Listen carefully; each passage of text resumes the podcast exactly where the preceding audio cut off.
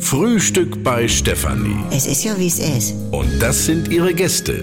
Herr Ahlers. Ja, das tut ja nichts zu sagen. Udo Ja, das kann's haben. und Opa Gerke. Steffi, machst mir Mettbrötchen? Nee, muss ich jetzt schmieren. Milch und Zucker nehmt ihr selber, ne? Was gibt's Neues? Du, meine Mutter hat mich eben rumgefahren. Weißt du was? Also Benzinpreise, da brauchen wir nicht mehr drüber reden. Ich habe gerade im Fernsehen gesehen, dass das in zehn Jahren wieso kein Öl mehr gibt, weil... Empty, Herrschaften. Ja, sag ich ja. Aber sei mal sicher, die haben schon die ganzen Alternativen in der Schublade.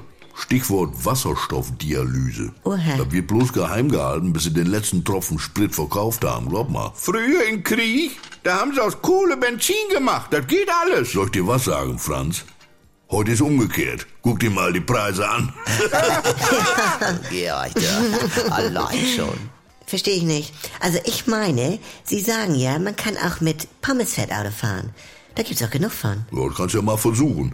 Bis das erstmal geschmolzen ist und dann mit dem Auto nach Spanien. Wieso? Also da kann ich ja fliegen. Was braucht so ein Flugzeug? Also in dem Metro haben Sie ja die großen Eimer. Die sind sogar im Angebot. Bei dem Flugverkehr, da ist die ganze Welt voll mit Pommesfett. Ja, und nach zwei Wochen hast du überall so einen ekligen Schmierfilm auf der Haut und auf Häuser und die Haare sitzen komisch. Puh, Bei dir sitzen die auch so komisch. Nun lass ihn doch mal. Also Das meine ich aber auch. ich meine, jetzt wegen Windenergie, geht das denn nicht, äh, wenn man sich so ein Roh, also so wie heißt das, so ein- so ein Propeller ans Auto macht, weil denn ja da, also Ja. Naja, also halt doch mal bei 180 die Hand aus dem Fenster.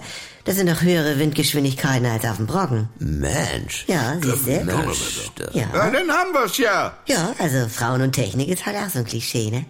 Was macht dein Rätsel? Ich brauche noch äh, Autohersteller mit äh, sechs Buchstaben. Ja, also VW Golf. Nee. Ja, Nee, dann weiß ich auch nicht.